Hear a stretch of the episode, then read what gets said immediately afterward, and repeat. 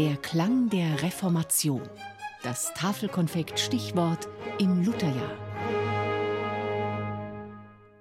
Walter Johann 1496 bis 1570 Gründer der Hofkapelle Dresden und Herausgeber des ersten evangelischen Gesangbuchs.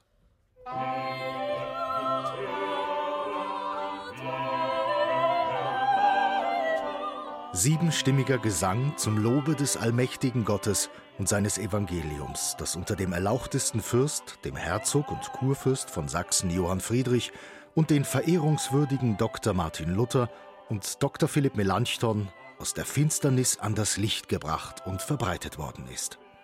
Komponiert von Johann Walter, des Kurfürsten von Sachsen Kapellmeister.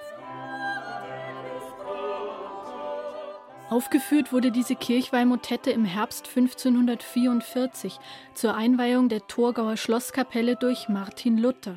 Mit welchem ich gar manche liebe Stunde gesungen. So Johann Walter. Mit Luther verband ihn zu diesem Zeitpunkt eine langjährige fruchtbare Zusammenarbeit und wohl auch Freundschaft. In Torgau war Walter, der 1496 in Kala in der Nähe von Jena geboren worden war, seit 1520 ansässig.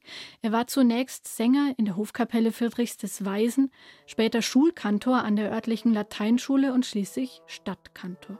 Zwischendurch auch einige Jahre in Dresden, wo er mit der Gründung einer Hofkapelle beauftragt wurde, die später Heinrich Schütz übernehmen sollte und die noch heute unter dem Namen Sächsische Staatskapelle besteht.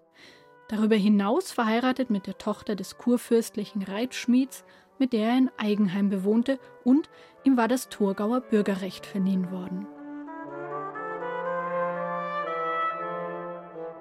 Johann Walter lebte im Zentrum der Reformation. Mit Luther, der 13 Jahre älter war und dessen Ideen, kam er früh in Berührung, beriet ihn bei der Ausarbeitung einer deutschen Messe.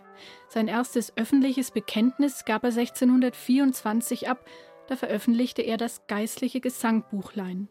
Es ist dies das erste Buch mit reformatorischen Kirchenliedern. Die Stücke darin stammen teils von Johann Walter, teils von anderen Komponisten und teils von Martin Luther, der nicht nur etliche Texte, sondern auch einige Melodien beisteuerte.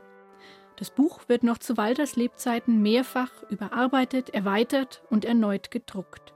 Darin enthalten sind Ein feste Burg ist unser Gott, Komm, Schöpfer, Heiliger Geist oder auch Mit Fried und Freud ich fahr dahin.